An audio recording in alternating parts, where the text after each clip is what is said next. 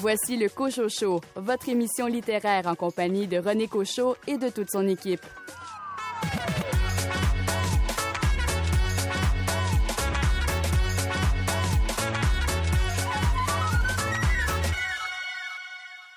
L'autrice Mylène Gilbert-Dumas signe un nouveau roman. Il vient d'arriver en librairie et il a pour titre Noël à Kingscraft. Nous sommes très heureux au Cochocho que Mylène nous arrive avec une nouveauté tout juste avant les fêtes. C'est toujours agréable de recevoir un livre durant les fêtes, ne l'oubliez pas.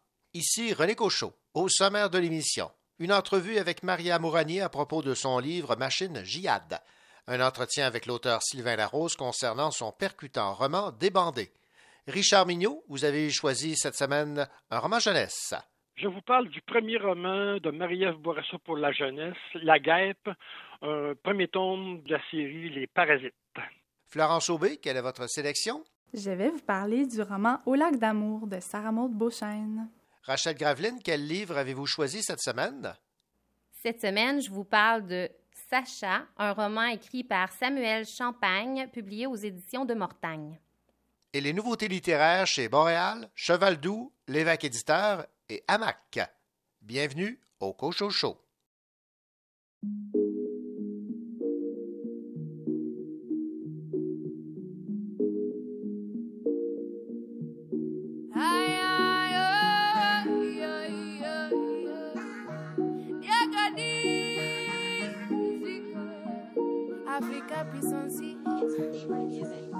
Je veux avoir le temps de t'aimer, pas les étapes.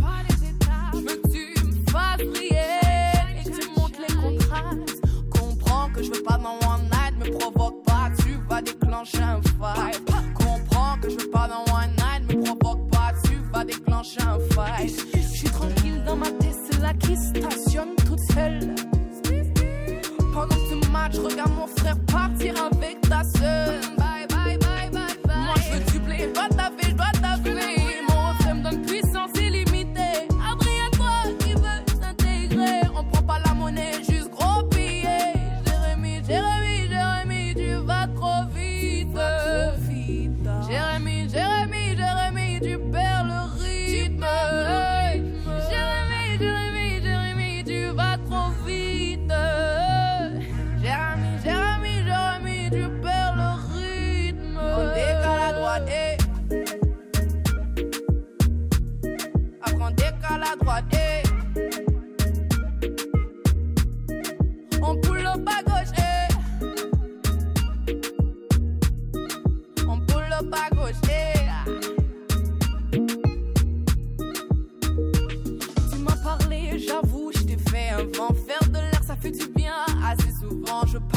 Avec la plus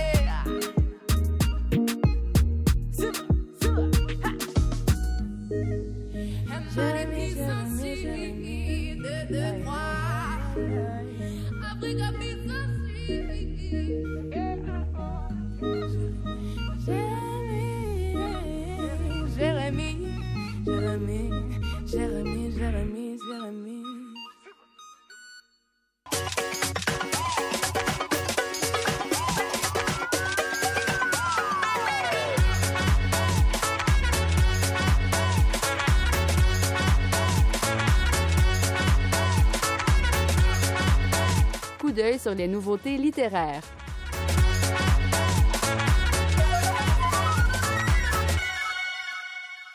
Dans le roman Morel de Maxime Raymond Bock, publié aux éditions Cheval-Doux, nous suivons Jean-Claude Morel, un ouvrier anonyme qui a consacré sa vie au grand chantier de Montréal. Il a creusé le métro, le pont-tunnel Louis-Hippolyte Lafontaine et fait surgir des îles qui s'entrelacent avec des autoroutes.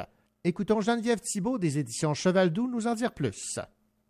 C'est un premier roman. C'est une belle fresque historique parce que Maxime Raymond Bock est un écrivain euh, québécois de l'histoire aussi. S'intéresse énormément à euh, des pans de notre histoire qui n'ont pas été travaillées ou dites ou écrites dans la littérature. Et Morel est le nom de son de son personnage principal, son patronyme, Jean-Claude Morel. Jean-Claude Morel qui est un ouvrier qui a travaillé surtout à Montréal, sur tous les grands chantiers de la modernité de Montréal. Alors c'est vraiment quelqu'un, l'ouvrage se passe entre 1930 et 2018 et Jean-Claude Morel est un jeune adulte dans les environs des années 50 et 60 et là, il va tout faire parce qu'il vient d'un milieu populaire, il vient du faubourg Amelas et il va travailler là euh, dans les grands chantiers du métro, de la place Ville-Marie, du pont Louis tunnel Louis-Hippolyte Lafontaine, euh, donc même l'échangeur Turcot. Alors c'est quelqu'un qui va vivre finalement tous les grands, grands, grands changements euh, urbanistiques et euh, civils de, euh, de la modernité à Montréal. Euh, ce qui est paradoxal, c'est que lui-même vient d'un quartier euh, qui n'existe plus maintenant, qui a été rasé, euh, qui est le faubourg Amlas. Alors, il va être exproprié. Lui et sa famille vont être expropriés deux fois dans leur vie, justement à cause des chantiers auxquels, auxquels Jean-Claude Morel participe. C'est un portrait de famille, c'est une fresque généalogique, c'est un peu une histoire de d'expropriation et de réappropriation. Il y a tout un passé ouvrier euh, de la ville qui est oublié ou qui est disparu justement. Et euh, c'est vraiment ce que euh, Maxime Raymond s'en va chercher avec ce livre-là. Maxime s'est servi de toutes ses connaissances et toutes ses recherches en histoire pour faire vivre, je dirais, une époque qu'on connaît pas beaucoup, une, une classe, euh, une classe populaire qu'on ne connaît pas beaucoup à travers euh, son rôle et euh, ses, ses, épreuves, ses joies, ses peines dans le Montréal de, de 1950 à 1900. 2018. Donc, Morel est un homme qui a été un peu dépossédé. Il y a eu plusieurs épreuves. Normalement, euh, un ouvrier de cette époque-là, c'était pas des gens qui étaient très protégés par les normes du travail ou euh, même sur les chantiers proprement dit. Alors, il a été blessé de multiples reprises. Il a un corps brisé. Il a eu cinq enfants. Il a, il a eu euh, deux conjointes dans sa vie, sa première femme, Lorraine, et sa deuxième, Monique. C'est un, un homme qui a pu connaître les joies de la famille, puis les joies de, de l'amour, les joies de l'amitié. C'est comme un, homme euh, de, de, peu de mots euh, qui se ramasse seul à cause de ces différentes épreuves-là dans, dans sa vie qui vont briser sa famille. Les chantiers euh, vont comme un petit peu par extension briser sa famille et à partir de là, ce qu'on va voir, c'est que il y a un autre personnage qui est très important dans le roman qui s'appelle Catherine qui va essayer de comprendre, euh, qui est la petite fille de Morel, qui va essayer de comprendre qui elle est parce qu'il y a comme un petit chaînon manquant dans son histoire à elle. Et ce chaînon-là manquant, c'est son grand-père disparu de sa vie parce que il, euh, son père, son propre père, a rompu avec son, son père. Et elle, elle a besoin de savoir ce qui s'est passé ou de le voir en personne, ce, ce type-là, pour comprendre, euh, pour se connaître pour savoir d'où elle vient, pour comprendre pourquoi elle est comme ça, quel genre de relation elle a avec son propre père. Et donc, elle va partir à la rencontre de, son grand-père Jean-Claude Morel. Et c'est un peu cette relation-là qui arrive dans le livre à l'image, je dirais, de euh, ce que le livre fait pour nous, pour le, lecteur. Premièrement, Maxime Raymond Bock, c'est quelqu'un qui a un style extraordinaire, chatoyant. Euh, le livre n'est pas chronologique, il est historique, il est bâti sur des flashs, des, des, euh, des flashs et des souvenirs et des phénomènes de mémoire pendant euh, toute cette période-là, là, 1940 à 2018. C'est bâti en fonction des souvenirs de Morel, Donc, on va toujours sauter par des grands fondus cinématographiques d'une époque à l'autre, puis on suit tout. Euh, c'est passionnant. Donc, c'est vraiment une histoire, une histoire de mémoire et une histoire d'amour aussi. C'est de se rappeler, euh, c'est de se rappeler comment, euh, d'où on vient, qui étaient ces gens-là, ces grouillants de vie, puis ça permet de vraiment se, ressouvenir ou de retrouver des choses qu'on avait peut-être perdues dans nos familles ou dans nos vies de ce Montréal disparu-là. C'était Geneviève Thibault des éditions Cheval Doux qui nous parlait de ce nouveau roman, Morel, de Maxime Raymond Bock, maintenant en librairie. Ici Florence Aubé. Cette semaine, je vous parle du roman Au lac d'amour de Sarah Maud Beauchesne.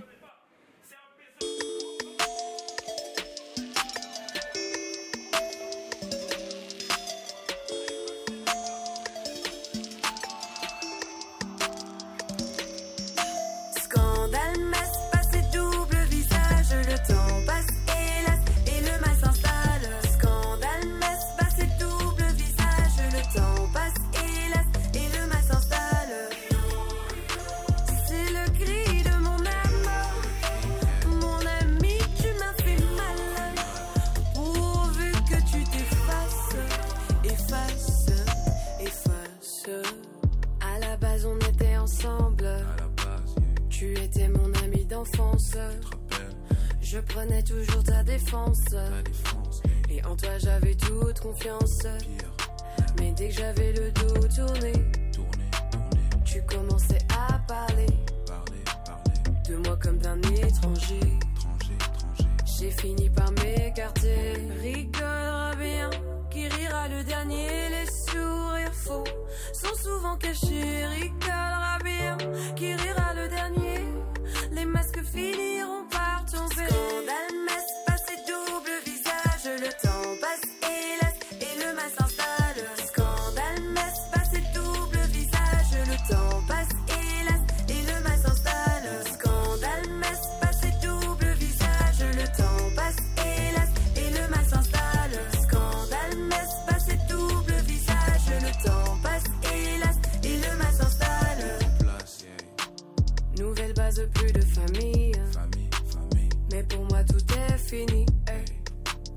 jour j'ai compris tes manigances.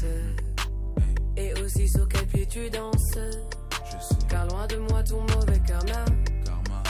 On verra bien ce qu'on verra. J'ai compris que tu ne changeras pas. Et je dois te dire au revoir. Rigolera bien, qui rira le dernier. Les sourires faux sont souvent cachés. Rigolera bien, qui rira le dernier.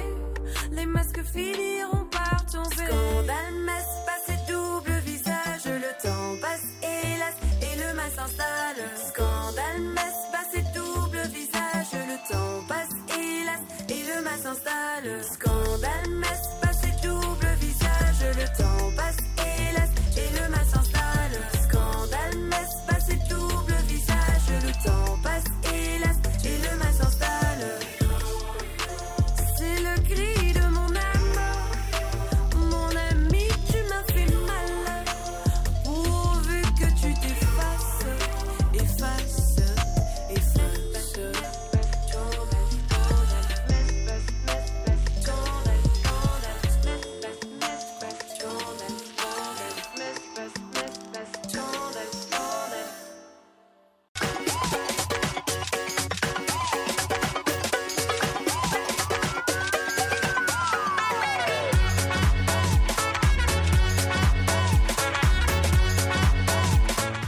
Il y a plusieurs chapitres dans une vie et il y a de nombreux chapitres dans celle de Florence Aubé, des chapitres de livres assurément.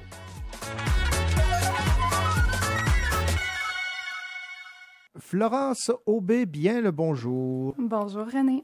Florence, cette semaine, vous vous êtes fait plaisir parce que vous avez lu un nouveau roman de Sarah Maud Beauchesne qui a pour titre Au lac d'amour. Et euh, si je ne me trompe pas, c'est pas mal votre autrice préférée.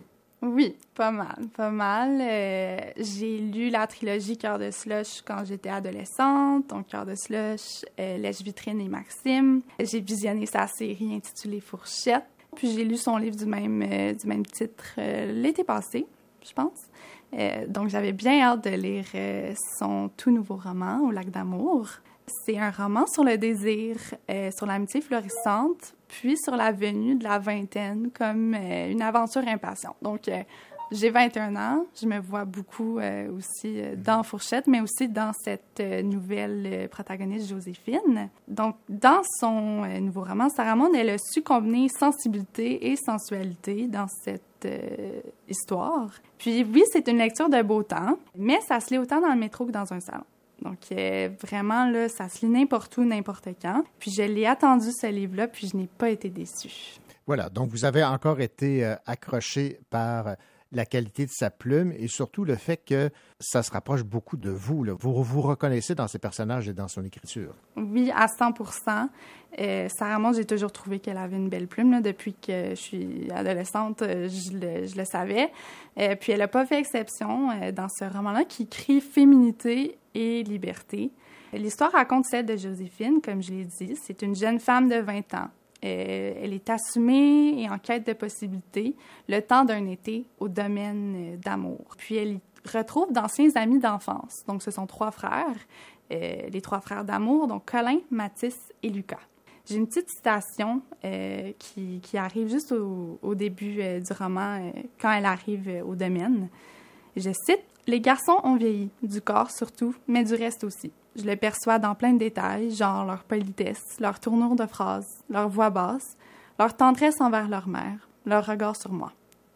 Et ce qu'on remarque également, c'est que c'est un livre qui est à la, des fois à la troisième personne, des fois à la première personne. Et ça, je pense que c'est quelque chose de nouveau là, chez euh, Sarah Maud. Oui, exactement. Donc, le, roman est écrit à la troisième personne, mais Sarah Maud y a parsemé quelques passages euh, réflexifs, comme celui-là que, je viens de citer, à la première personne, où on a un biais tout inclus dans la, dans la pensée de Joséphine, euh, afin de ressentir un peu mieux ce qu'elle ressent elle-même.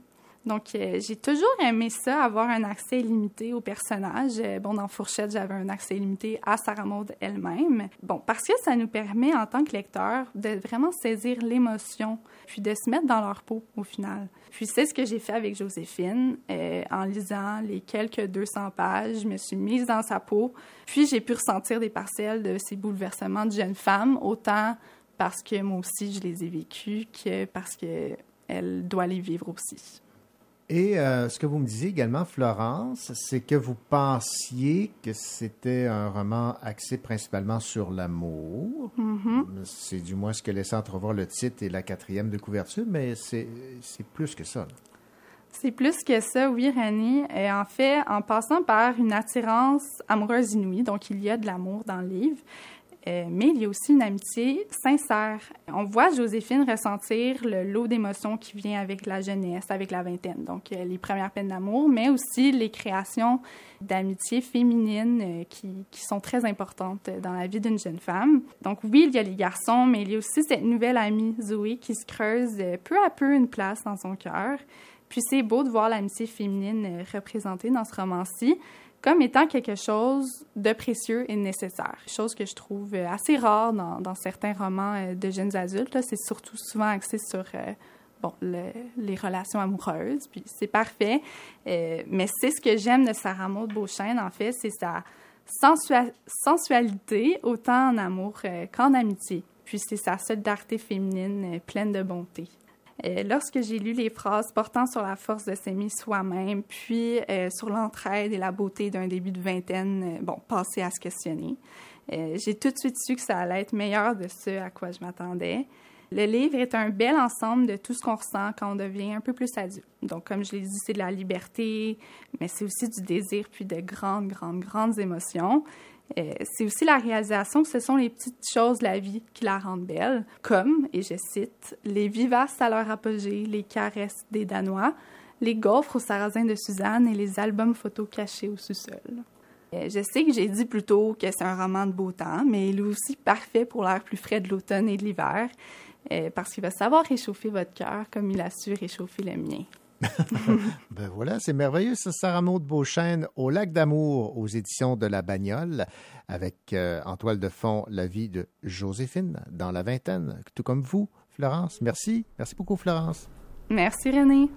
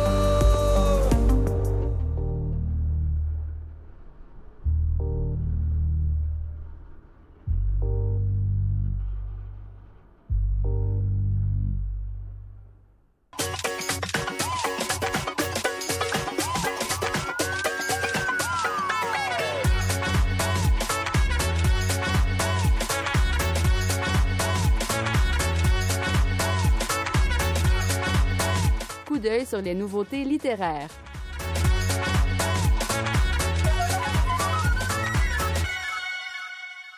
L'homme au chat est un roman noir de l'autrice Michel Ouimet. Le directeur de l'édition chez Boréal, Jean Bernier, nous le présente. C'est du Michel Ouimet. Elle est beau. D'un genre à l'autre, elle reste elle-même. C'est direct, c'est franc, c'est cru, c'est dur, c'est très lucide. C'est l'histoire également d'un tueur en série, mais là, c'est beaucoup plus concentré sur quelques personnages seulement. Euh, c'est vraiment un portrait aussi de ce que c'est un tueur en série. C'est, quand même une expression du mal dans une forme assez absolue et très dérangeante. Et étant bien sûr Michel Ouimet et étant cette, cette grande journaliste, elle a fait enquête. Je sais qu'elle a, qu'elle a passé beaucoup de temps en patrouille de police, dans des, des bureaux de la police pour savoir comment de telles enquêtes étaient menées, c'était des autopsies, etc. Donc c'est un peu ce qu'on retrouve ici. Il y a l'œil clinique de la journaliste devant ce phénomène d'un tueur en série.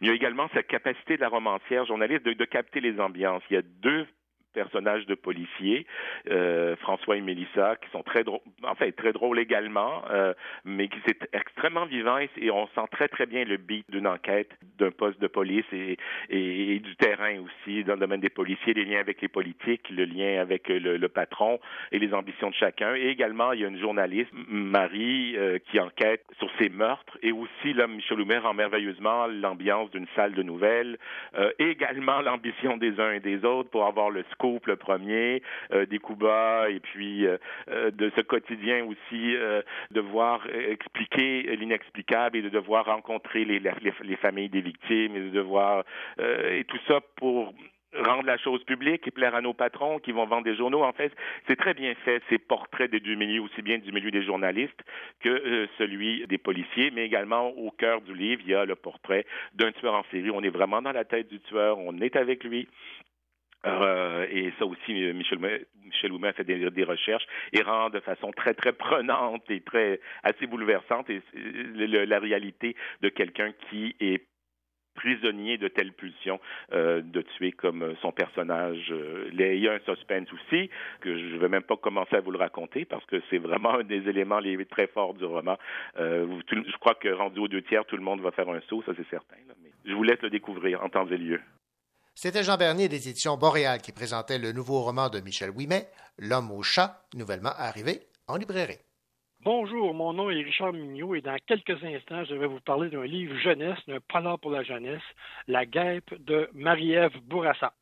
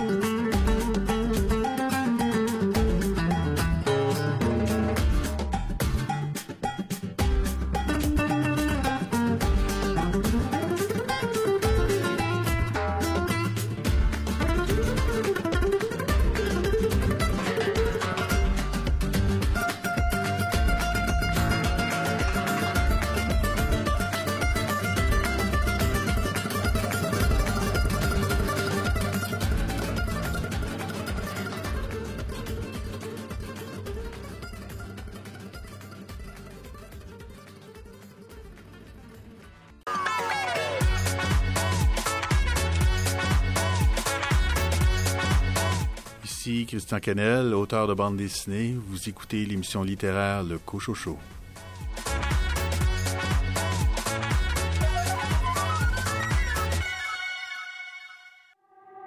Qu'importe le temps et les promesses, si longtemps ce n'est que maladresse. Et j'attendais toujours ton regard qui se pose sur mes lèvres en retard. Qu'importe le bleu, l'océan, c'est le vide que je vois finalement. Prise ici et rien pour s'arracher de nos cœurs si intimement.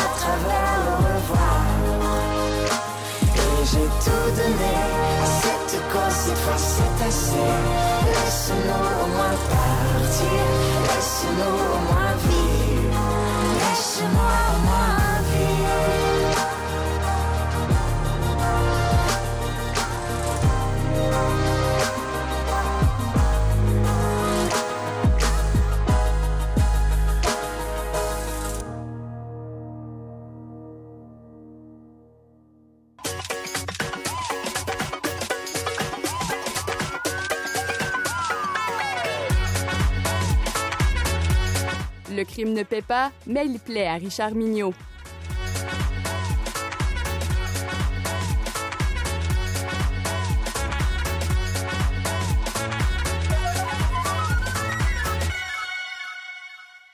Richard Mignot, bien le bonjour. Bonjour René Cochot. Est-ce que ça vous tente de retrouver votre adolescence ce matin? Ben, je comprends donc que ça me tente de retrouver mon adolescence et j'aurais le, le goût de vous demander, vous, euh, quelle guêpe vous a piqué? C'est la guêpe de Marie-Ève Bourassa qui nous présente son premier roman pour la jeunesse. Et ce premier roman, c'est La guêpe Parasite, livre 1 aux éditions de La Bagnole. Exactement. Je vous l'avoue, j'ai un faible pour Marie-Ève Bourassa. Depuis cette trilogie Red Light, je suis la carrière de cet auteur avec beaucoup d'intérêt. Assez pour lire ses premiers écrits, même son excellent livre Élixir qui relatait un peu la petite histoire des cocktails. Alors, quand j'ai appris que Marie-Ève écrivait un roman pour la jeunesse, je me suis bien promis de sauter sur l'occasion pour retrouver mon adolescence et voir comment elle mettrait son écriture, son style, son talent au service d'une histoire pour les jeunes. Eh bien, mission accomplie. La guêpe, premier tome de la série Parasite, est tout à fait réussi. Une très bonne histoire, des personnages de jeunes bien campés, une thématique actuelle et une langue, une écriture à la mesure du talent de Marie-Ève Bourassa. L'histoire. Il fut un temps où le village de Saint-François de l'Avenir portait bien son nom. Grâce à la mine d'amiante, la ville était prospère et il faisait bon y vivre. Mais la fermeture de la mine a tout changé. Saint-François n'a plus d'avenir, juste un passé glorieux.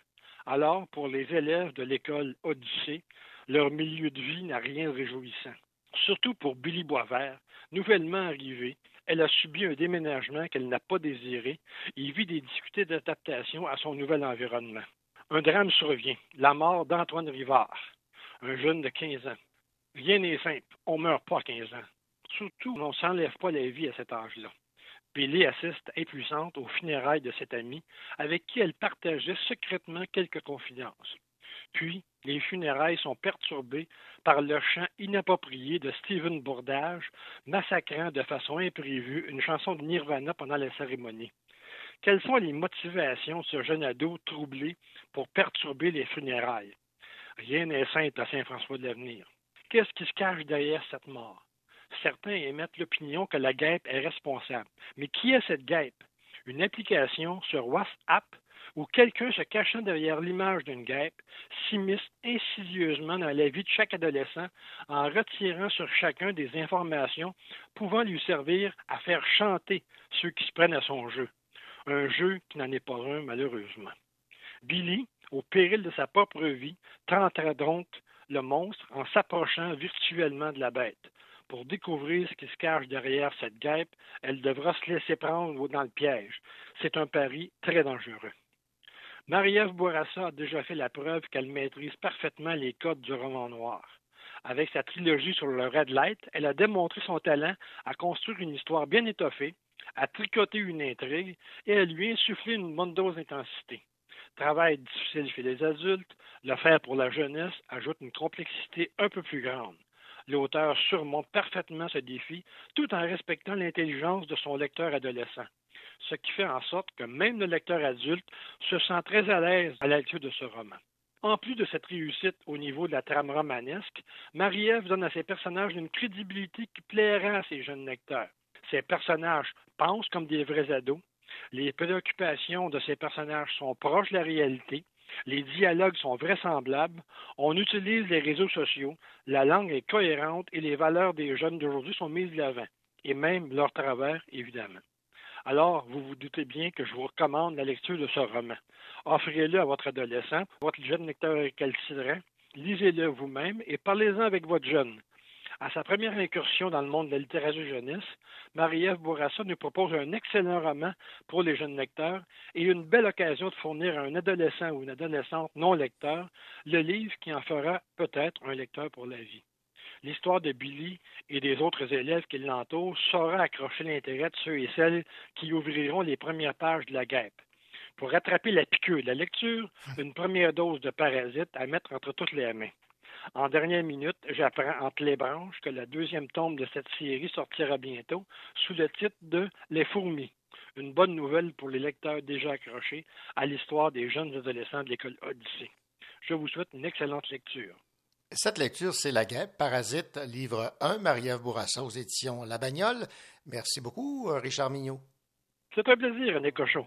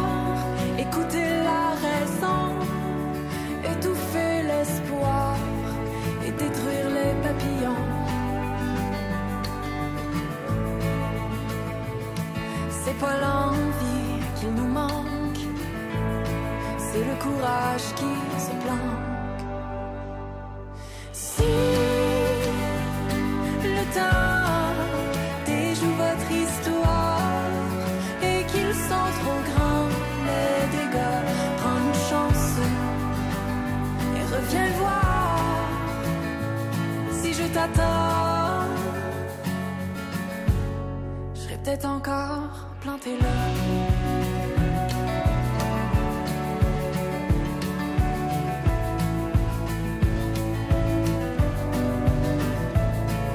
Le bar qui te sert de repas, je passe devant tous les soirs, je regarde et j'espère. plus voir clair, embuer le miroir qui reflète ma misère. C'est pas l'envie qui nous manque, c'est le timing.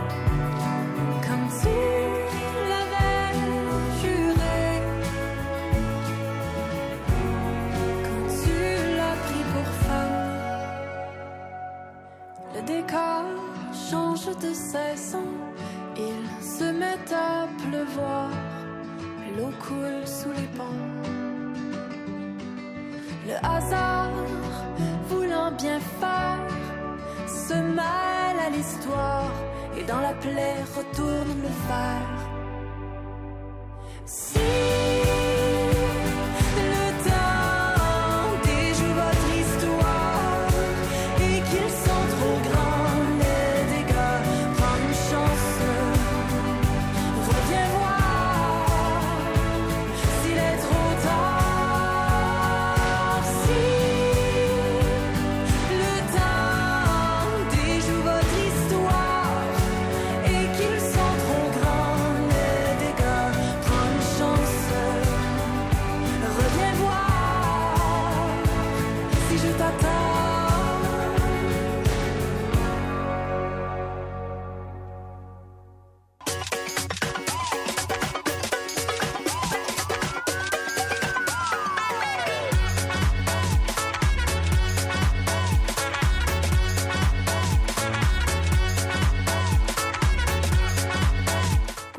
Les nouveautés littéraires.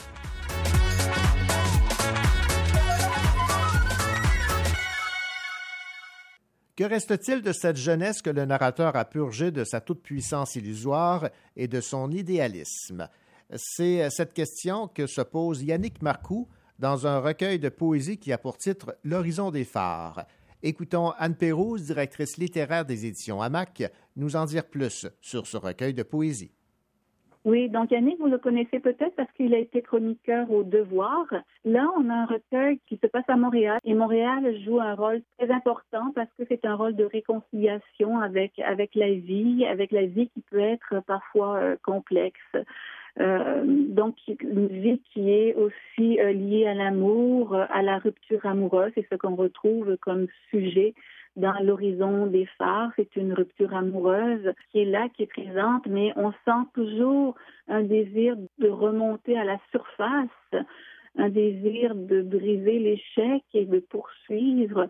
Euh, il y a euh, une très belle scène dans le recueil, c'est un accident d'auto, mais euh, cet accident d'auto, ben, il y a l'horizon des phares.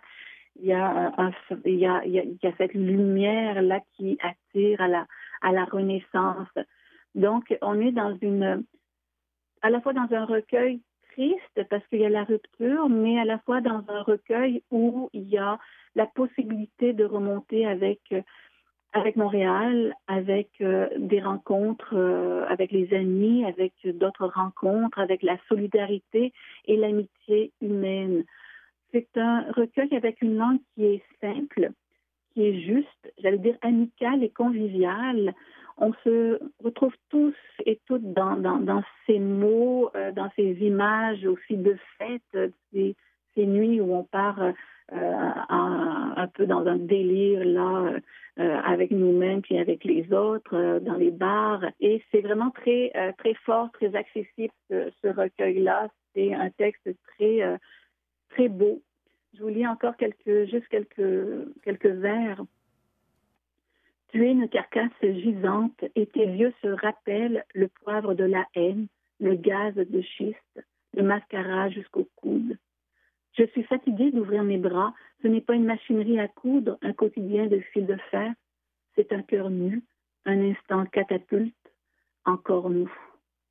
Donc, vous voyez, le nous est très important dans, dans ce recueil. C'était Anne Pérouse, directrice littéraire des éditions Hamac, qui nous parlait de ce recueil de poésie de Yannick Marcoux, L'horizon des phares, qui vient d'arriver en librairie. Ici Rachel Graveline. Dans un moment, on vous parle de l'homosexualité avec un roman émouvant ayant pour titre Sacha, écrit par Samuel Champagne aux éditions de Mortagne.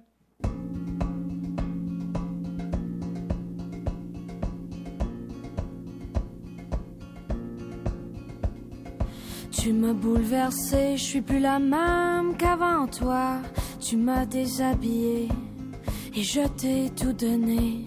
T'es ma plus grande faiblesse et je succombe sous l'ivresse. Et je te laisse m'enivrer de tes beaux mensonges et de tes baisers. Et je te laisse faire me virer à l'envers. Mais pour toi, je suis qu'un souvenir que t'as perdu dans le fond de ta mémoire. j'existe plus dans tes histoires. Une figurante sans savoir, ton appel le samedi soir quand personne ne veut de toi. Et tu t'empares de mon corps sans amour et sans remords. Sans amour et sans remords.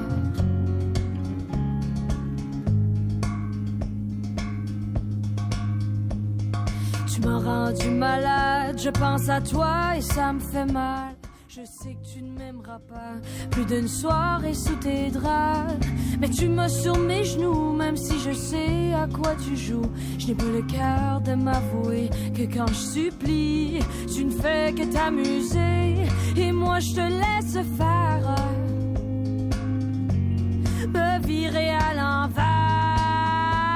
Pour toi je suis qu'un souvenir que t'as perdu.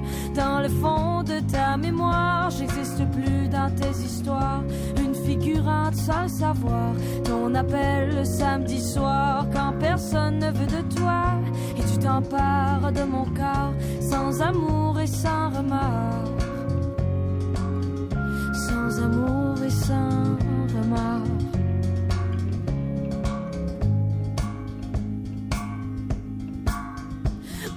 tout, je t'oublierai, je répondrai plus à tes envies. Et quand je serai seul le matin, au moins ce sera pas dans ton lit. Je m'en mettrai sur mes pieds, je soignerai mes blessures que te laisser derrière toi. Ah, Sans même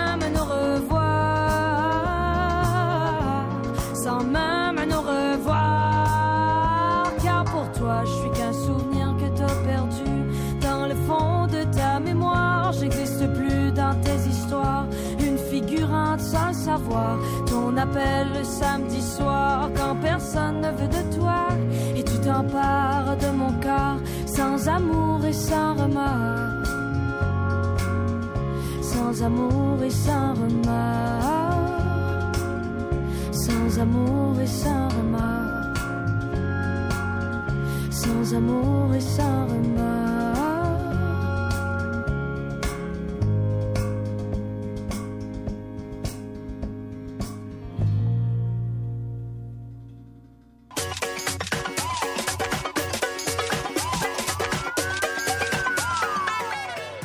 Adore la littérature de l'imaginaire, mais aime encore plus éveiller les jeunes à la lecture. Normal, puisque Rachel Graveline est auteure et animatrice.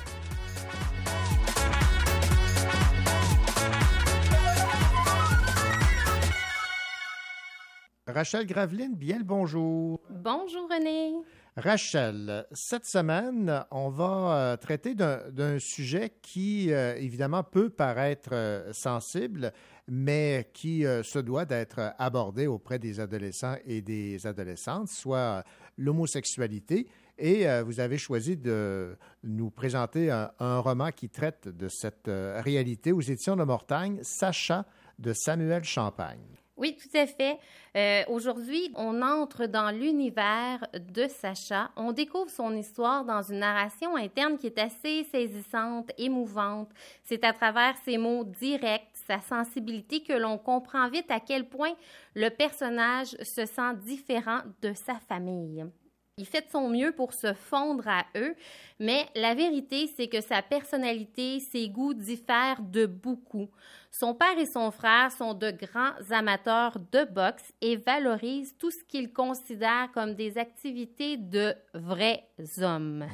De son côté, Sacha aime la musique et la littérature et c'est des loisirs qui ne sont pas vus du bon œil par ses proches. À part par sa sœur qui, est très respectueuse, qui l'écoute, mais c'est bien évident que l'éducation euh, dans laquelle euh, ils évoluent teinte un petit peu euh, leur regard. Je vous lis un petit extrait où on découvre la famille autour de la table et on comprend vite dans quel univers baigne Sacha où le père arrive en retard.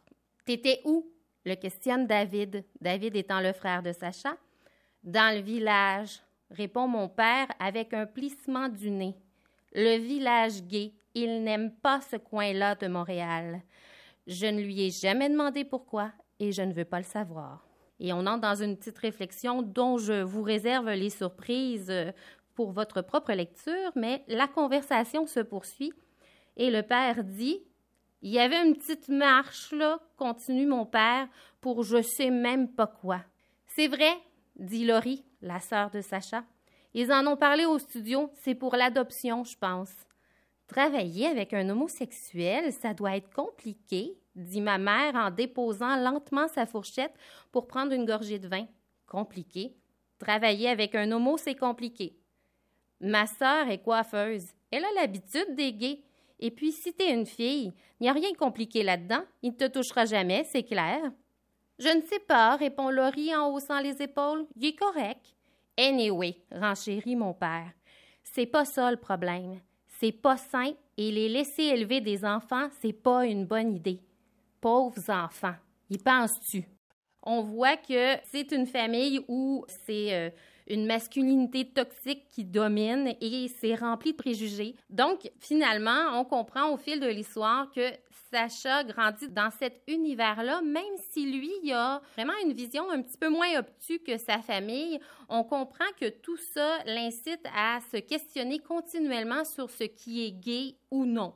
Mais en réalité, c'est sa rencontre avec justement un gars gay qui le force à jeter un regard de plus en plus critique sur ce qu'on lui a inculqué. Et son ami l'ébranle dans ses convictions, mais aussi dans sa vision du monde et de lui-même. Et le lecteur va être lancé sur cette note dès la fin du prologue. Et je vous lis un petit extrait pour que vous vous plongiez un petit peu plus dans la réflexion de Sacha. Alors, on était en nous je commençais mes études collégiales en arts et lettres. J'allais avoir 18 ans dans quelques mois. Je sortais avec Daphné, une des plus belles filles de l'école secondaire où j'étais allée, et j'étais prête à passer à travers ces deux années de cégep pour ensuite aller à l'université en littérature. Tout était clair et tracé devant moi, avant qu'Olivier Desmarais apparaisse et fracasse mon placard à coups de hache ou à coups de guitare. C'est plus poétique. On est vraiment plongé dans le cheminement du jeune homme. L'auteur a habilement réussi à nous faire entrer dans son bouleversement intérieur et à nous faire comprendre comment c'est difficile pour lui de sortir justement de l'environnement toxique dans lequel il est, parce qu'il ne doit pas seulement assumer euh, son homosexualité, c'est pas juste une question de sortir du placard, mais vraiment ici on a euh, toute la dynamique toxique dans laquelle il évolue. Et je pense justement que c'est un texte qui vient développer l'empathie probablement de ceux qui en ont peut-être pas ou pour ceux dont cette notion-là euh, semble complexe parfois. Et euh, je pense évidemment qu'avec le personnage qui est très bien incarné, l'histoire reste prenante et les jeunes vont savoir se reconnaître alors, c'est vraiment un roman que je recommande pour pouvoir découvrir aussi la plume touchante et sincère de Samuel Champagne qui vient euh, rehausser l'histoire avec une belle vérité dans la manière qu'il a d'écrire. Euh, c'est typiquement québécois, si je peux dire. Ben voilà, merci beaucoup, euh, Rachel Graveline, pour cette critique de Sacha de Samuel Champagne aux éditions de Mortagne, un livre qui aborde l'homosexualité pour 12 ans et plus? Oui, je dirais 12 ans et plus. C'est important à cet âge-là de savoir se reconnaître et s'accepter. Donc, je pense que c'est une belle façon d'aborder le sujet. Merci beaucoup, Rachel. Merci beaucoup, René. Tu seras viril, mon kid, je ne veux voir aucune larme glisser sur cette gueule héroïque et ce corps tout sculpté pour atteindre des sommets fantastiques que seule une rêverie pourrait surpasser. Tu seras viril, mon kid, je ne veux voir aucune once féminine, ni les airs ni des gestes qui veulent dire et je sais si ce sont tout de même les pires à venir, te castrer pour quelques vocalises. Tu seras viril, mon kid, loin de toi, c'est fini finesse tactique de ces femmes origines qui féminisent, gros guise, sous prétexte d'être le messie fidèle de ce fier modèle archaïque. Tu seras viril, mon kid, tu tiendras dans tes mains l'héritage iconique d'Apollon. Et comme tous les garçons, tu courras de ballon en champion et deviendras mon petit héros historique.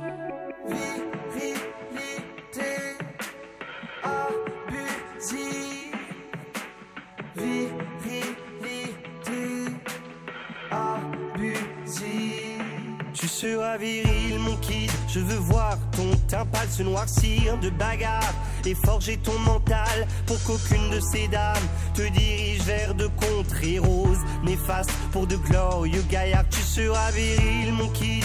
Tu y seras ta puissance masculine pour contrer cette essence sensible que ta mère nous balance en famille. Elle fatigue ton invulnérable Achille. Tu seras viril, mon kid, tu compteras tes billets d'abondance qui fleurissent sous tes pieds, que tu ne croiseras jamais. Tu cracheras sans en tous sens, des fils et dopés de chair, de nerfs, protéines. Et tu seras viril, mon kid, tu brilleras par ta force physique. Ton allure dominante, ta posture de caïd et ton sexe triomphant pour mépriser les faibles.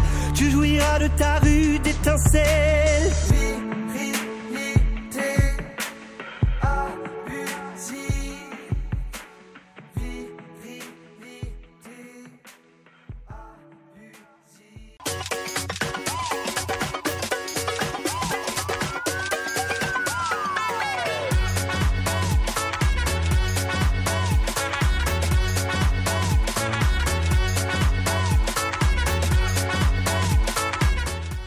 Voici la deuxième heure du Cochocho.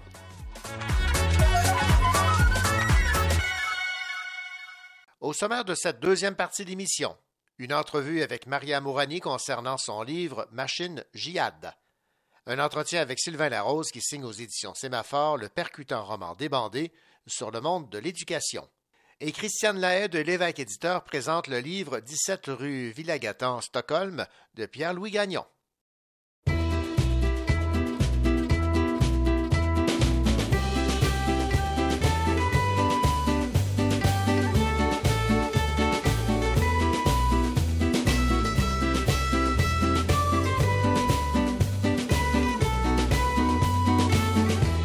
Sont embrassés tard dans la nuit, sur la banquette d'un taxi. Dehors, un lampadaire s'est rallumé. Ils ont fait feu d'éternité sur le toit de la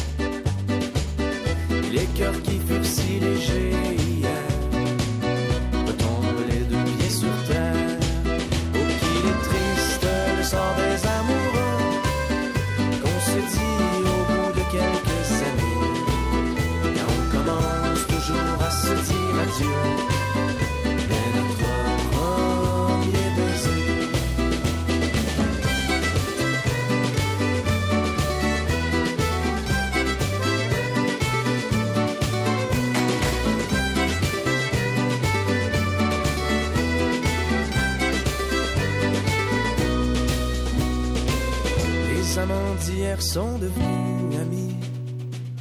Plus de chaleur dans le logis. Les rêves qu'ils avaient jadis en duo s'endorment maintenant dos à dos. Par la fenêtre, elle regarde celui qu'elle a aimé, l'a quitté pour l'éternité. En emportant tout un pan de sa vie dans un anonyme taxi.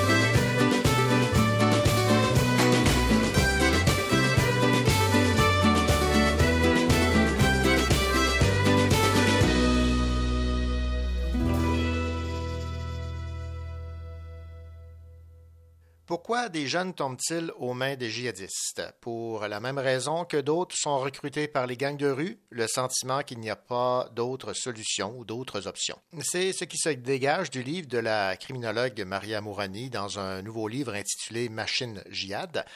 Celle-ci a interviewé de nombreux témoins, dont des djihadistes et des membres de leur famille. On découvre dans cet ouvrage que ce n'est pas l'idéologie extrémiste qui pousse les gens à changer de vie. Les raisons sont multiples ruptures, événements racistes, accidents, échecs scolaires, tentatives de suicide. Ce livre est le résultat de dix ans de recherche de Maria Morani. Maria Morani, bonjour. Bonjour. Maria Morani, qu'est-ce qui vous a poussé à vous lancer dans cette aventure et pensiez-vous qu'elle serait de si longue durée? Je ne m'y attendais pas à, prendre autant de temps, mais en même temps, je suis un peu habituée parce que la plupart de mes recherches prennent au moins cinq ans. Donc celle-là a pris euh, a pris dix ans. Et euh, en fait, euh, c'est arrivé tout à fait par hasard dans ma vie. C'est des, des, disons des conjonctions de lignes qui m'ont amené vers ce chemin-là. D'abord, je pensais à faire un doctorat. Hein. Euh, j'étais sur le chemin de la réflexion d'un doctorat et comme de fait, je me suis dit, je vais le faire sur les gangs, hein, vu que c'est ma grosse spécialité. Et en même temps, je me retrouve euh, à être interpellée par euh, des mères qui sont en souffrance, qui me parlent de leurs enfants, qui sont allés faire le djihad en Syrie. Je trouvais ça tellement étrange, d'autant plus que c'était, c'est pas des Arabes, c'est pas des musulmans c'est des Acadiens. Hmm. J'étais là, j'étais un jeune Acadien qui part comme ça, qui connaît rien euh, ni de la Syrie, ni de l'islam. Mais c'est quoi ce truc C'est quoi ce phénomène? Euh, Et surtout, c'est la souffrance que ça générait. Hmm. Et donc, je me disais, bon, voilà, euh, faut que je comprenne qu'est-ce qui se passe. Il faut qu'on trouve des solutions. Il faut qu'on aide les jeunes à ne pas, à, pas se faire embarquer dans ce chemin-là. Ça a commencé comme ça, et puis de fil en aiguille, je me suis mis à rencontrer de plus en plus de parents. Puis là, ça a débordé du Québec, ça a débordé du Canada. Je me suis retrouvée en France, en Belgique, en Suisse. Et c'était pareil partout. C'était la même souffrance. C'était euh, les, mêmes histoires tout en étant différentes. Et de là, je me suis dit, bon, voilà. Un autre phénomène qui, touche directement les jeunes. Et je me suis dit, non, faut, faut qu'on comprenne. Et je trouvais que ça n'avait rien à voir avec la religion. Euh, malgré tout ce qu'on en disait, parce que toute la littérature, hein, et en tout cas une grande partie de la littérature sur ce sujet, est vraiment basée sur la religion. Et quand on parle des néo-nazis ou qu'on parle euh, des, suprémacistes ou bien des extrêmes gauches, etc., quelle que soit l'idéologie portée, euh, c'est tout le temps l'idéologie ou la religion qui revient. Donc, c'était pas ça que je constatais sur le terrain et je me disais il y a autre chose quoi. Il faut aller plus loin. Il faut être plus proche euh, d'eux entrer dans leur tête essayer de comprendre ce qui se passe. Et c'est de là que j'ai compris plusieurs choses dont le fait comme vous le disiez très bien au tout début de votre émission c'est vraiment pas la religion. Et puis même euh, j'ai découvert que la religion peut avoir deux influences euh, ou deux effets. Celle de, cristalliser un désir d'engagement djihadiste déjà présent. Donc, c'est pas ça qui fait émerger le désir d'engagement, mais il peut le cristalliser. Mais aussi, il peut permettre euh, un désengagement. Mais vraiment pas, en tout cas, moi, je l'ai pas vu, que la religion va faire vraiment émerger ce désir d'engagement. Parce que moi, c'est ça que je regarde, c'est le désir d'engagement. Bon, Maria Morani, vous tenez à mentionner également que ce livre vise à nous aider à comprendre ce qui peut pousser les jeunes vers le djihadisme, mais pas le justifier. C'est important pour vous. Oui, tout à fait. Parce que vous voyez, euh, quand on, en tant que criminologue, quand on entre dans la tête d'un criminel, ou en tout cas d'une personne à qui on doit analyser, il faut qu'on ait une posture d'empathique quel que soit le délit commis. Mhm. Euh, il faut qu'on puisse euh, euh, presque ressentir ce qu'il peut ressentir. En tout cas, moi, c'est ma façon de travailler. Je, fais en sorte d'entrer si vous voulez, de, pouvoir connecter avec cette personne, quel que soit le délit. Donc, pour, bien faire comprendre au, au lecteur que ce n'est pas ça la démarche, je le dis dès le départ dans le livre, on n'est pas là pour cautionner, on est là pour comprendre. Donc comprendre peut nous amener aussi à comprendre que la personne qui est en face de nous malgré son délit, malgré l'atrocité, par exemple, si on prend l'exemple de Mohamed Merah, qui lui a, a carrément euh, euh, tué des enfants, euh, tué des militaires, etc., pour pouvoir comprendre ce qui, ne, ce qui peut nous paraître incomprenable, il faut réussir presque à ressentir comme lui. Et, et, et donc, on va découvrir dans ça, dans ce genre de posture-là, on va découvrir, oui, le criminel, mais l'enfant, l'adolescent et l'homme qui est en, en cette personne-là. On n'est pas en train d'excuser, on est en train de comprendre. Oui, Maria Morani, Mohamed, David, Sami, Anis, pour ne nommer que ceux-là, là, ont pris euh, la ligne euh, de fuite djihadiste Mhm. dans l'éventualité d'un autre monde, d'une nouvelle vie, avec le sentiment d'être dans un groupe qui les comprend, qui les aime. C'est, toujours ce même mécanisme là, qui euh, explique leur adhésion. hein. Ben oui, en fait, euh, euh, ce qui va faire émerger euh, le désir et la ligne de fuite, comme vous dites, ça va être des événements. Ça, c'est un point commun que je, je trouve, quel que soit le jeune, quel que soit le pays même où il habite, l'événement va, va être différent.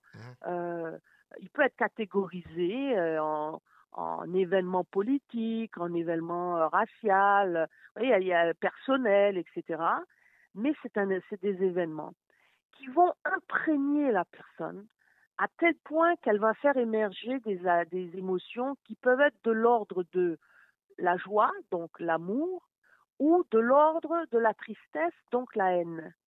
Donc cette émergence-là de, de l'émotion va, comme les envahir. Et dépendamment, euh, certains vont, euh, comment dire, vont aller vers cet amour-là. Donc il n'y a, pas d'engagement djihadiste à ce moment-là. Ça va plutôt être un espèce de désir d'amour. Donc, ils vont aller vers ce désir d'amour, et un peu comme je l'explique pour les filles qui sont dans la prostitution, elles n'y vont pas parce qu'elles veulent se prostituer, c'est parce qu'elles sont amoureuses du proxénète. Donc, il y a un petit peu ce phénomène-là qu'on retrouve chez les filles et même chez les garçons euh, qui sont homosexuels. Ils vont aller vers cet amour-là, et quelle que soit la personne, et là, malheureusement pour eux, c'est un djihadiste, un recruteur djihadiste, qui va d'une certaine manière les amener à passer de leur amour au désir d'engagement. Alors, ça c'est un mécanisme en soi, mais vous avez l'autre, euh, l'autre émotion aussi qui, émerge, celle de la haine, qui est très présente dans euh, le parcours et qui va, euh, disons, amener le désir de combattre ou le désir de, tuer, quoi, en fait. De, tuer le plus possible.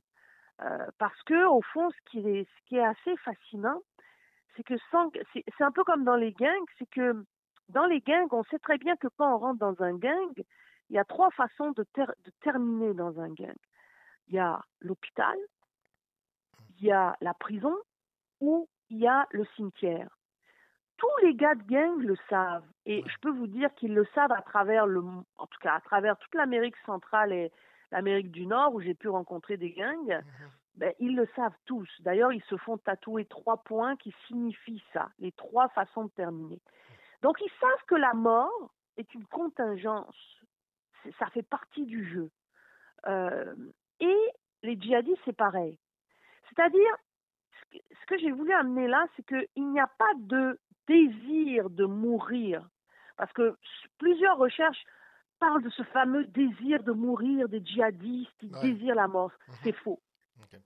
C'est faux. Ils, ils ne désirent pas mourir. Il n'y a pas de. C'est-à-dire le désir, si on l'analyse, en général, c'est la vie. Le désir t'amène une, intensité dans la vie. Quand tu désires, tu, as l'impression d'être vivant. Tu es vivant. Alors, le mourir, mourir, c'est la fin. C'est fini, quoi. Euh, tu meurs, il n'y a plus rien. Alors, il ne peut y avoir de désir dans la mort. Ce que j'ai constaté par contre, c'est que c'est un peu comme les gangs, ils savent que, la, mort est une contingence. Donc il est possible qu'on meure, mais cela fait partie du jeu. Alors au fond, le désir qui me pousse vers cet engagement-là, c'est celui euh, de, de ce besoin de sensation qui me fait sentir que je suis vivant. Dans le combat, je suis vivant. J'ai l'adrénaline. Et ça, tous les soldats vous le diront. Tous les soldats qui sont des soldats professionnels, euh, euh, quelle que soit la cause qui les porte, euh, le, le, le, le fait d'être en groupe comme ça, le sentiment de compagnonnage, l'amitié, le fait de se retrouver dans des situations où tous les jours on a l'impression qu'on peut mourir, rend notre vie encore plus intense. Et au fond, dans cette euh, quête, si vous voulez, de, la vie, je sais que je peux mourir, et à un moment donné, quand je vais expérimenter la mort, un peu comme les gars de gang aussi, ben, je vais être envahi par une autre sensation que moi j'appelle le rien. Et le rien, c'est le fait de ressentir qu'on est déjà mort tout en étant encore vivant. Cette espèce de zombification, si vous voulez, qui fait qu'à partir de ce moment-là où on sent cette chose-là, on est capable de tout. On est capable de tuer, on est capable de poser des actes terroristes et même de mourir dans le combat parce que on est déjà mort à l'intérieur. Et ça, c'est un, c'est, c'est, c'est une sensation aussi que j'ai euh, pas mal retrouvée euh, chez les djihadistes, comme on peut le retrouver aussi chez certains membres de gangs. Bon, maintenant, j'aimerais, Maria Mourani, que vous me parliez de Sacha là, qui a regretté euh, sa décision. Donc, tous euh, ne suivent pas euh, jusqu'à la toute fin là, cette offre djihadiste. Tout à fait. J'ai voulu justement dans le livre amener différents portraits de jeunes qui sont partis, qui sont revenus, euh, qui sont partis, qui sont morts là-bas, ou qui sont qui ont flirté, comme on dit, avec l'idée de partir, ou même flirté avec l'idée de commettre un acte terroriste et qui ne l'ont pas fait, euh, ou carrément ceux qui sont passés à l'acte. Et au fond, Sacha, euh, lui, quand on voit l'émergence de son désir d'engagement, c'est d'abord l'émergence d'un, d'une ambiguïté, je dirais, de- d'un espèce d'amour un peu bizarre. Enfin, pas bizarre, mais qu'il ne comprend même pas lui-même. C'est-à-dire, quand je le rencontre, euh, il va me parler de, de son recruteur et de toute cette euh, clique de gars qui, qui tournent autour de son recruteur, euh, qui gravitent autour du recruteur, que lui trouve beau, euh, qu'il trouve sexy, euh, menant une vie super géniale, des mecs entre eux habillés en treillis, cette espèce de fraternité, de famille, hein, ça rappelle encore les gangs. hein. Euh, donc au fond, lui, il part parce qu'il s'en va retrouver une bande de copains qu'il trouve bien beaux. Et il est homosexuel. Mais à ce moment-là, il rejette son homosexualité parce qu'elle va à l'encontre de sa religion. Parce que bien avant d'être euh, interpellé par son recruteur, il se convertit à l'islam. Mais c'est bien avant, donc il était déjà musulman quand il est abordé par un recruteur de l'État islamique. Donc au fond, qu'est-ce qu'il fait? Euh, il, refuse son homosexualité et même quand je le vois, je, lui parle euh, récemment, il va me dire non, je, je, ne, les, aimais pas d'amour, je les aimais d'amitié. Donc il est convaincu intrinsèquement que c'est l'amitié qui le porte là-bas. Moi, je peux observer que c'est bien plus de l'amitié, euh, c'est un petit peu aussi d'amour face à son recruteur. Mais je pars du principe de ce qu'il me dit et ce qu'il ressent à ce moment-là est l'amitié. Donc lui, il part par amitié pour retrouver un- carrément un groupe de copains. euh, Ils vont presque aller faire du scoutisme hein, euh, dans, leur tête. Et euh, plus le, chemin vers euh, la Syrie s'engage, euh, déjà dans l'avion, il se met un peu à douter parce qu'il se dit mon Dieu, euh, je pars et je vais peut-être mourir. Donc la mort commence à amener le doute, hein, c'est ça aussi. Il atterrit en Turquie, euh, non loin de la frontière syrienne, et là il se dit qu'est-ce que je fous ici au fond hein? Et puis bon, oh, en même temps les copains l'encouragent, hein, parce qu'il il est parti en groupe, lui, il n'est pas parti seul. Donc ça aussi, c'est un effet. Le fait de partir en groupe permet à chaque individu de s'auto-encourager pour continuer, euh, sur ce chemin-là. Finalement, il arrive en Syrie et puis bon, euh, il fait tout le chemin vers l'un des camps de Daesh.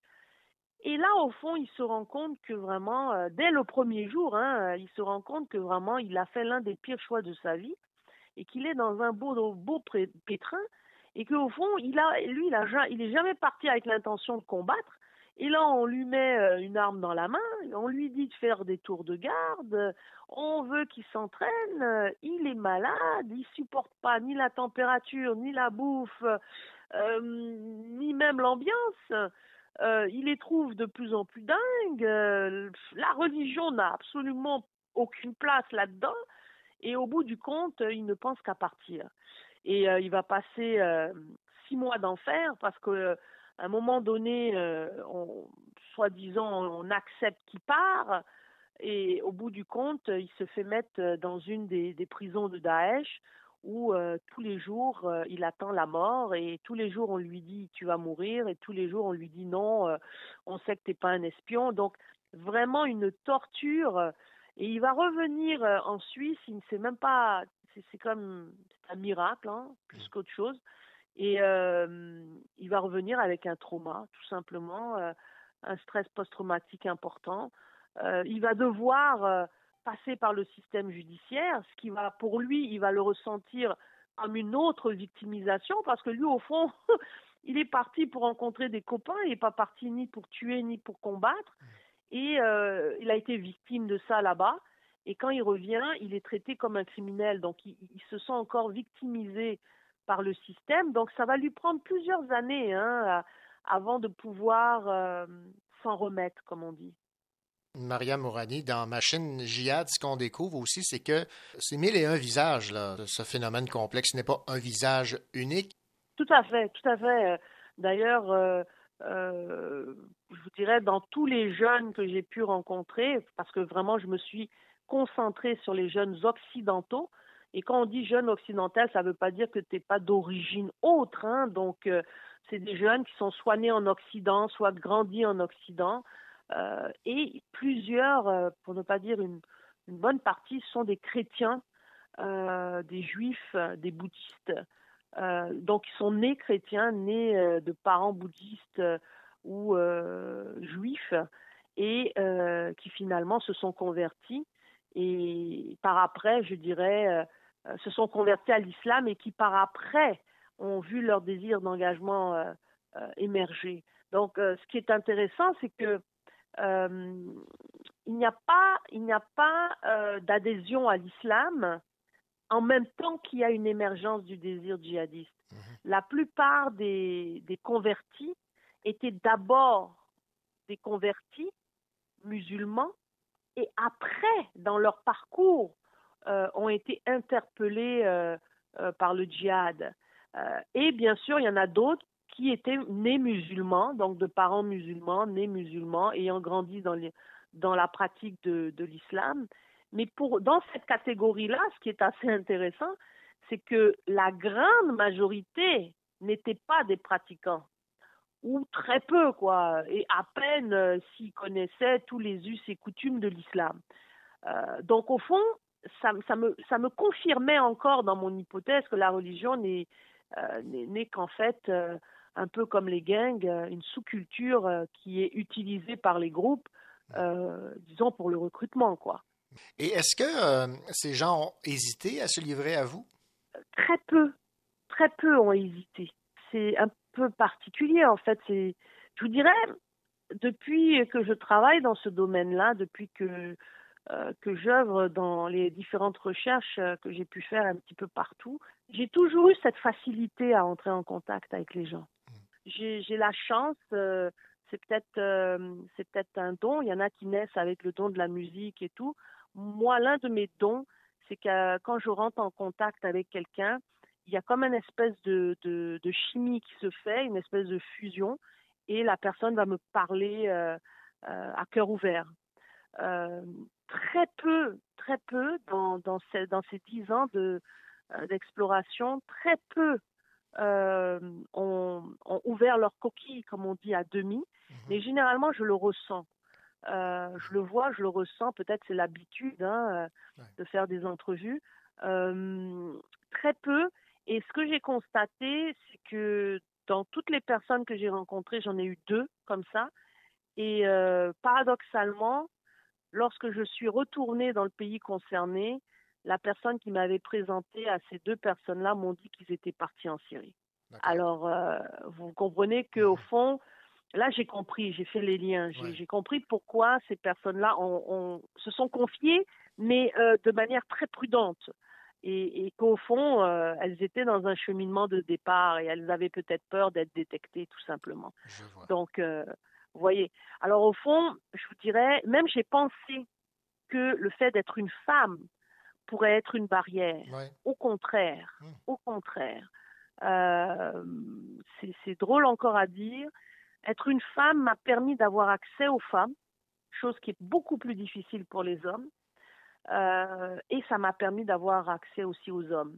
Les hommes ont plus tendance à se confier que les femmes. Paradoxalement, à ce qu'on pourrait croire, on pense que les hommes sont plus euh, plus renfermés ou plus euh, moins causeurs, comme on dit. Mais dans ce genre de, de, de, de relation, c'est-à-dire une relation euh, euh, chercheur-participant ou même relation d'aide, moi personnellement, j'ai beaucoup plus de facilité avec les hommes. Mais le fait que je sois une femme me permet d'en- d'entrer beaucoup plus facilement en contact avec aussi les femmes parce que euh, hab- habituellement, lorsqu'on parle de prostitution, c'est extrêmement difficile de confier vraiment tout à un homme. Et dans le djihad, il y a une partie chez les femmes qui est très sexualisée euh, et qui est amoureuse et sexualisée. Donc c'est difficile encore pour eux de parler. Par contre, euh, ce qui a été intéressant chez, les hommes, c'est que chez certains hommes, euh, ça a été, et encore je reviens à ces deux-là, ça a été un peu plus difficile parce que je suis chrétienne. Et, je me balade avec ma croix sur le cou, donc euh, ces deux personnes-là avaient plus de difficultés à se confier, beaucoup plus parce que je suis chrétienne que parce que je suis une femme. Et en même temps, je, pour moi, lorsque j'ai su qu'ils étaient partis, j'ai compris parce que ils étaient dans un mode où euh, le regard face aux autres religions et euh, à la femme était différent, euh, que, est différent que quelqu'un d'autre. Ben oui, tout à fait. Maria Morani, merci beaucoup pour cette entrevue à propos de, de ce livre qui vous a demandé 10 ans de recherche, Machine Jihad, où on comprend mieux pourquoi ces jeunes tombent aux mains des djihadistes. Merci beaucoup. Merci beaucoup à vous.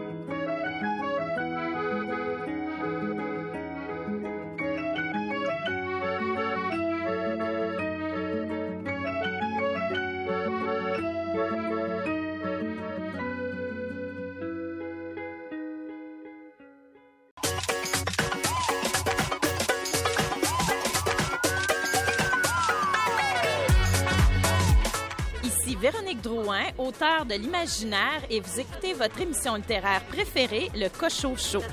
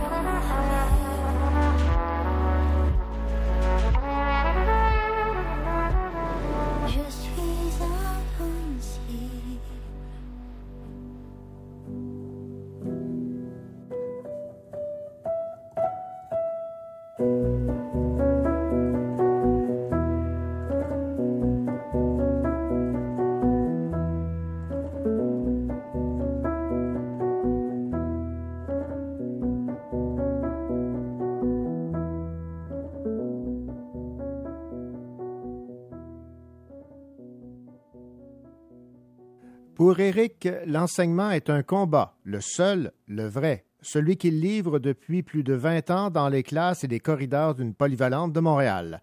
Ses anciens frères d'armes désormais à la retraite, ils forment le dernier rempart contre les incompétents, les anarchistes, les mous de ce monde, autrement dit contre tous ceux qui mettent en péril la civilisation et contre les pires des barbares, les élèves. C'est ce qu'on peut lire sur la quatrième de couverture d'un roman qui a pour titre Débandé, signé Sylvain Larose, publié aux éditions euh, Sémaphore. Sylvain Larose, bonjour. Oui, bonjour. Euh, Sylvain Larose, euh, je- on présente le tout comme un roman, mais ça se rapproche beaucoup de l'essai aussi, parce que vous euh, nous faites un peu le, le portrait de la vision de ce personnage qu'est Eric de l'éducation en 2021. Oui, c'est sûr que ça ressemble, ben ça ressemble. C'est un roman à la base, mais c'est sûr que c'est un roman à message. là. Les éditions Sémaphore aiment beaucoup euh, ce genre de roman-là où on, on lit, on a du plaisir, mais en même temps, il y a un message qui est passé. Donc oui, effectivement, ça peut ressembler à ça.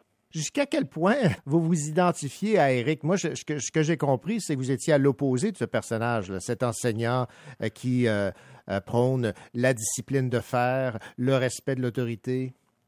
Oui. Ben, euh, en fait, c'est ça qui est intéressant, c'est que je suis pas à l'opposé de ce personnage-là. C'est-à-dire que quand vous avez une classe de 35 euh, élèves, euh, ben oui, des fois, il arrive que ben, je, je suis Eric parce que je, je- suis désarmé. Je suis dans cette classe-là, euh, il se passe un paquet d'affaires, puis je suis le seul adulte devant 35 jeunes. Donc, le- le- le- l'idée de dire, ben, je, je vais, je vais, je vais, je vais leur dire de se taire, je, vais, euh, je vais intervenir, je vais devenir méchant. Ben, je pense que ça passe dans la tête d'à peu près tous les enseignants et les enseignantes euh, du monde occidental. On a 35 personnes devant soi. Ben oui, donc des fois, euh, ce personnage-là, je le connais parce qu'il il, menace de surgir en moi régulièrement. Donc, c'est des contraintes. Le fait d'avoir un nombre d'élèves par classe si élevé, ben, c'est des contraintes qui nous poussent à avoir des comportements qui ressemblent ben, à, à Eric, en fait. Eric est quand même poussé à, à l'extrême, là.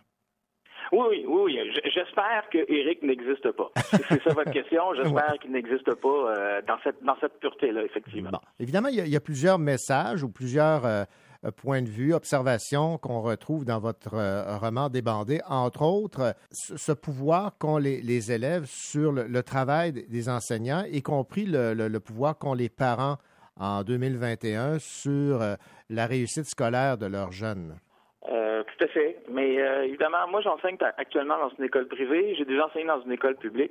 Mais oui, effectivement, quelquefois, ben oui, les, parents veulent la réussite de leur enfant. Puis quelquefois, c'est à l'encontre de l'éducation de l'enfant. Donc ça, ça arrive quelquefois. Et même chose pour le jeune, c'est-à-dire qu'on peut pas, je peux pas condamner un jeune qui veut des bonnes notes je ne peux pas condamner un jeune qui veut des bonnes notes parce que toute la société le pousse à avoir ces notes-là parce que son futur en dépend. Puis là, après ça, ben, si l'élève triche aux examens, s'il mm -hmm. copie, ben, euh, je ne peux pas y en vouloir parce que la société lui dit non, tu n'es pas à l'école pour apprendre, tu es là pour avoir des bonnes notes. Bon, qu'est-ce que vous pensez de Eric qui, euh, au moindre geste de défi de l'autorité, demande aux élèves de sortir de, de leur classe? Des, des fois, c'est par, euh, par dizaines. Là? Oui, ben ça, ce que ça, c'est ce que j'appelle la solution facile. C'est-à-dire que la solution facile dans une école, ce n'est pas d'éduquer. L'éduquer, c'est éduquer quelqu'un, c'est long, hein, c'est un principe, c'est quelque chose qui prend énormément de temps. Mm -hmm. Faire la police, c'est-à-dire la répression, ça c'est rapide et ça a des effets immédiats. C'est-à-dire si ma classe dérange, ben je préfère mettre des élèves dehors. Comme ça, ben je, je moi rapidement, je reviens avec une, une classe qui est calme, puis, ben, tant pis pour l'éducation qui, elle, prend beaucoup de temps. Ben, euh, voilà. Donc, euh, qu'est-ce que je pense de ça? Moi, je suis contre. Je ne mets jamais d'élèves dehors, mais je veux dire, je comprends les enseignants et les enseignantes qui le font parce que, ben, c'est, rapide. Un problème immédiat, ben, la solution rapide, c'est la répression. On aborde également tout le concept de sport-études dans votre roman euh, Débandé, Sylvain Larose. Oui. Qu'est-ce que vous en pensez, vous, de ce concept de, de, de sport-études? Parce que Eric, lui, a une vision assez négative de, cette approche éducative. Exact. Donc, euh, le sport-études, c'est euh, en fait c'est moi qui parle à travers Eric pour dire qu'effectivement, euh, je personnellement, je euh, tous les programmes en fait qui spécialisent les, enfants, mais particulièrement le sport-études, parce que l'enfant ne peut pas consentir à, ce programme-là qui fait de lui ben, quelqu'un de hyper spécialisé avec évidemment des, négatifs à ça. Beaucoup d'élèves en sport-études vont avoir des problèmes de santé le restant de leur jour. Pour rien dire des problèmes psychologiques et ben il y a des risques d'abus euh, aussi de, ce côté-là, euh, sport-études.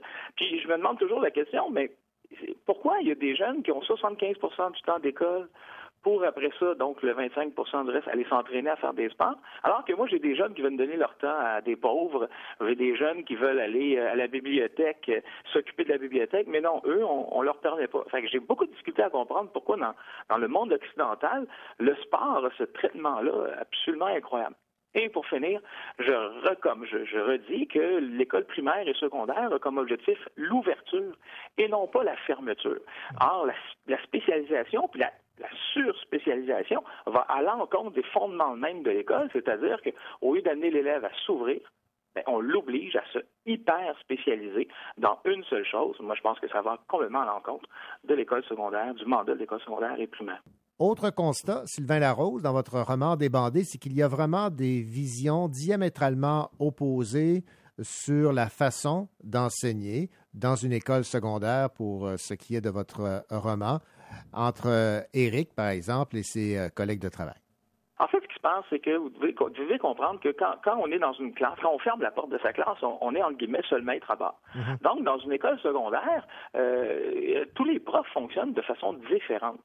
Après ça, est-ce qu'on peut se coordonner? Est-ce qu'on peut se parler? Oui, bien sûr. Mais après ça, euh, il faut toujours se méfier euh, d'un collègue qui va dire, ah oui, moi, dorénavant, je vais faire telle affaire dans ma classe. Ben, je ne sais pas vraiment s'il le fait parce que ben un coup qui est dans sa classe, je ne sais plus ce qui se passe dans sa classe. Donc, moi, je pense que dans beaucoup d'écoles, et c'est normal, il y a beaucoup de courants de pédagogie, de gestion de classe très Mhm. différentes. Puis même si les gens disent qu'ils s'en parlent, ben dans les faits, je pense pense que ben finalement, tu es tout seul dans ta classe. Donc, oui, euh, et, et j'ajoute que c'est bénéfique pour les élèves. Euh, J'aime comprendre, j'aime savoir qu'un élève euh, qui va avoir quatre ou cinq cours dans sa journée va avoir à faire face à quatre ou cinq gestions de classe différentes, quatre ou cinq euh, méthodes pédagogiques différentes, parce que c'est ça le but de l'école, c'est justement la diversité. C'est très actuel également, votre roman Débandé, parce que la, la dernière section traite évidemment de la façon d'enseigner pendant la, la pandémie. Est-ce que vous l'avez trouvé difficile, vous, cette, cette période? Oui, oui, c'est la, la pire euh, la pire période de, de ma carrière, là, tout à fait. là. Ça a été, ça a été euh, euh, ceci étant dit, je, je pense pas que mes élèves s'en sont rendus compte parce que Mhm. je me donnais beaucoup, mais j'ai jamais été épuisé comme ça. euh, et euh, encore aujourd'hui, cette année, en parlant avec des collègues, moi-même, euh, j'ai, on a encore des contre-coups de ça. On est fatigué.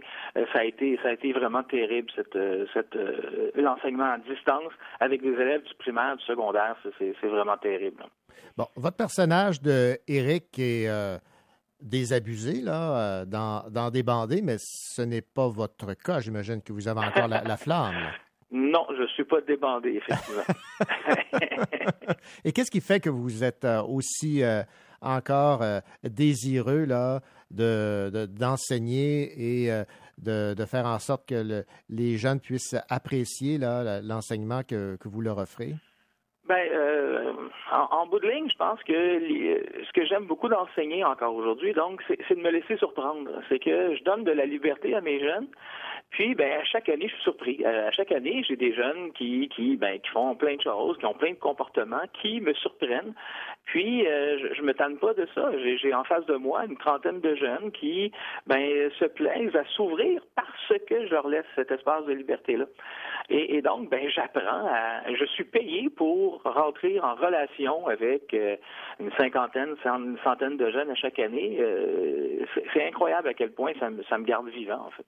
Qu'est-ce que vous aimeriez qu'on retienne de débander? Parce qu'évidemment, euh, il y a peut-être des gens qui vont être un peu brusqués là, de, cette, de ce constat que le personnage d'Éric fait de l'enseignement aujourd'hui.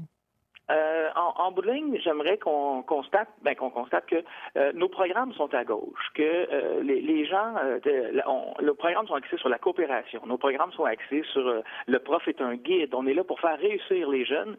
Mais quand arrive la réalité, euh, par exemple, avoir des les, notes sont rapportées à une moyenne.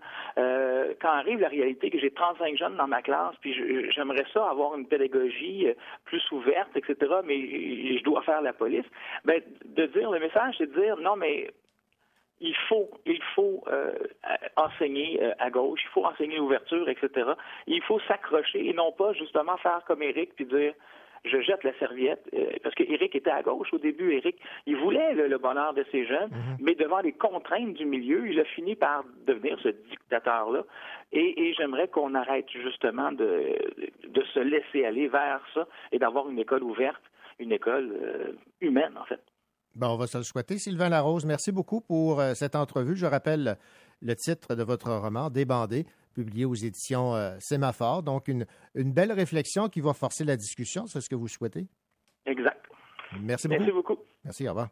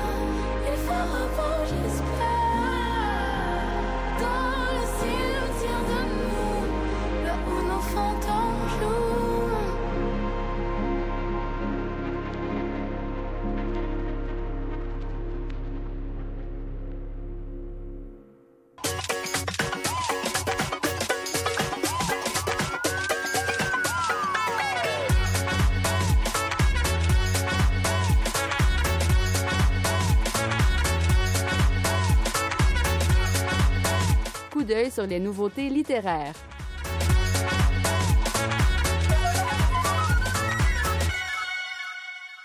Fin novembre 1939, quand éclate la guerre entre l'URSS et la Finlande, Alexandra Kollontai est l'ambassadrice soviétique à Stockholm.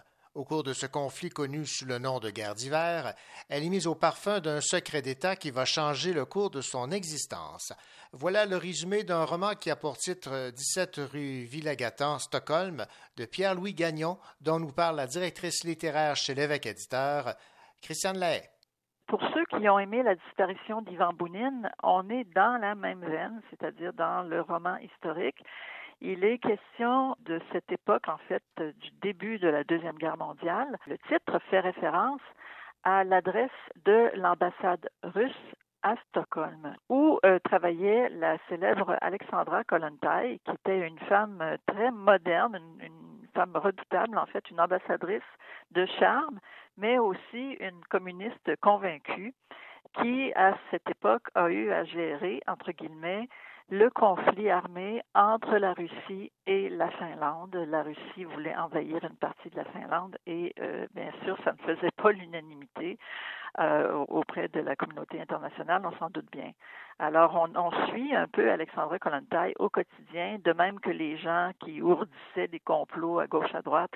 On a le plaisir aussi de côtoyer brièvement le personnage de Staline qui est dépeint par Gagnon, franchement, comme quelqu'un de, de terrifiant. Mais je pense que c'est proche de la réalité, en fait, quand on sait tout ce qui est arrivé autour du régime stalinien, qui a inspiré, comme vous le savez, le personnage de Big Brother de George Orwell. On a des frissons, hein? c'est oh mon Dieu, c'est comme ça que ça se passait. Donc, c'est à la fois une leçon d'histoire, mais aussi une leçon de liberté parce que Alexandra Kollontai, même si elle était la représentante d'un régime d'oppression, était elle-même très libre et vraiment fascinante. C'est un personnage fascinant. Alors, euh, on la suit donc dans, dans euh, ces, euh, ces péripéties là autour de ses rapports avec Staline et les autres ambassadeurs à une époque pour le moins trouble. C'était Christiane Lahaye de l'évêque éditeur qui parlait de cette nouveauté arrivée en librairie de Pierre-Louis Gagnon, 17 rue Villagatan, Stockholm.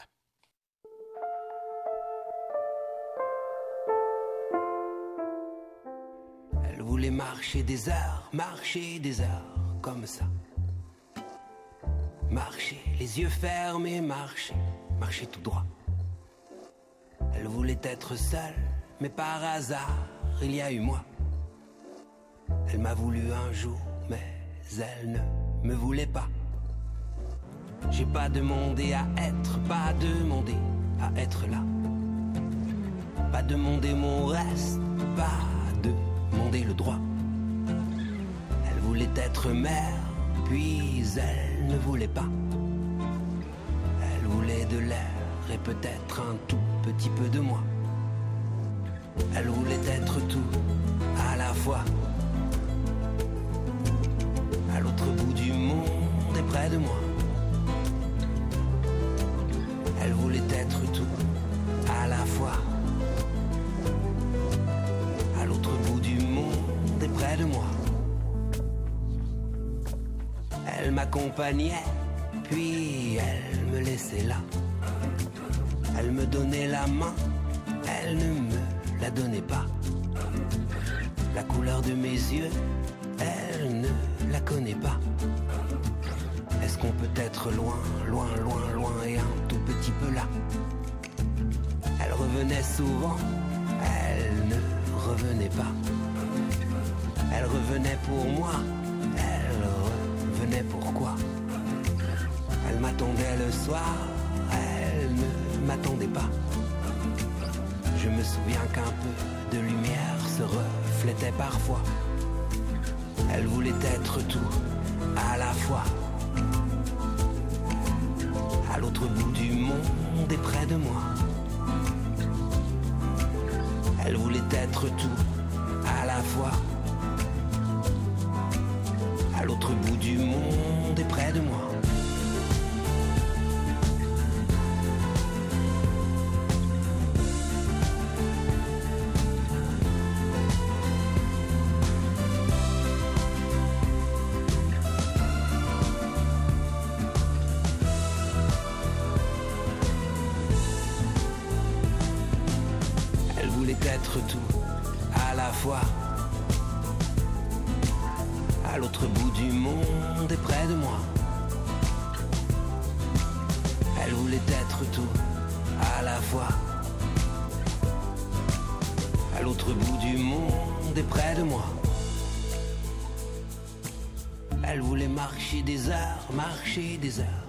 Ça. Marcher, les yeux fermés, marcher, marcher tout droit. Moi aujourd'hui j'ai mon histoire et le creux de tes bras. On va marcher ensemble, marcher, marcher tout droit.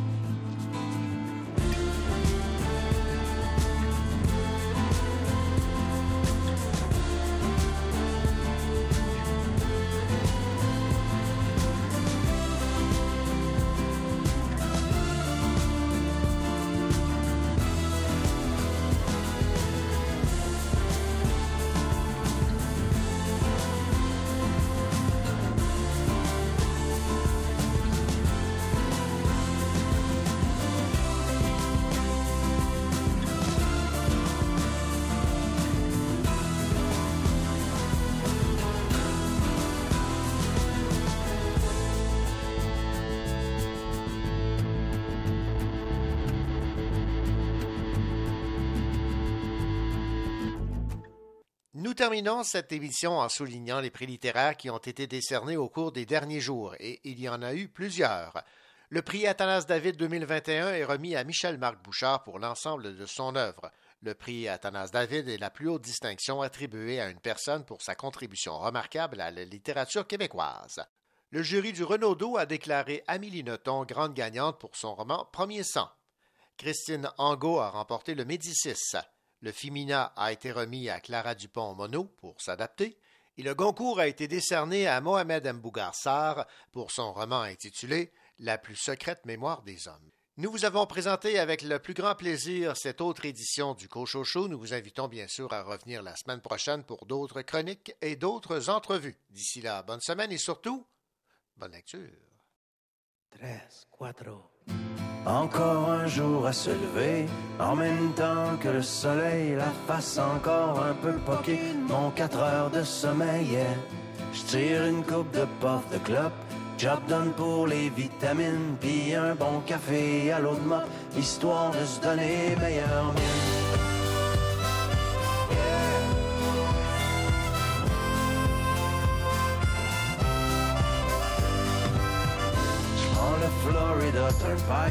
Demain soir, j'suis à Montmagny. Non, trucker, c'est pas vraiment le Klondike, mais tu vois du pays. yeah. Surtout que ça te fait réaliser que derrière les beaux paysages, y a tellement d'inégalités et de souffrance sur les visages. La question que je me pose tout le temps, mais comment font tous ces gens? Pourquoi encore on la vie dans cette hypocrisie? C'est si triste que des fois, quand je rentre à la maison, que je parque mon vieux camion, je vois toute l'Amérique qui pleure dans mon rétroviseur.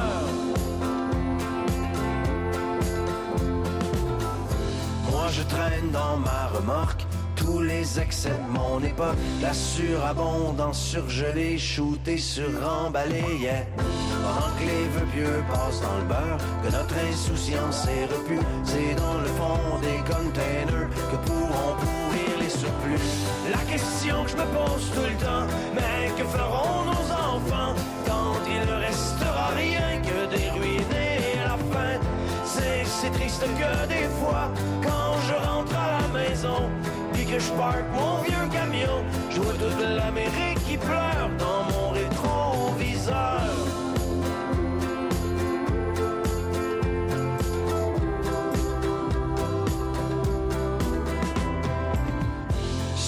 Sur l'Interstate 95, partent en fumée tous les rêves, un chat en feu dans une bretelle, un accident mortel, yeah. Et au milieu de ce bouchon, pas de respect pour la mort, chacun son tour joue du klaxon, tellement pressé d'aller nulle part. La question que je me pose tout le temps, mais où s'en vont tous ces gens? Il y a tellement de chars partout, le monde est. C'est triste que des fois, quand je rentre à la maison, puis que je parque mon vieux camion, je vois toute l'Amérique qui pleure dans mon rétroviseur.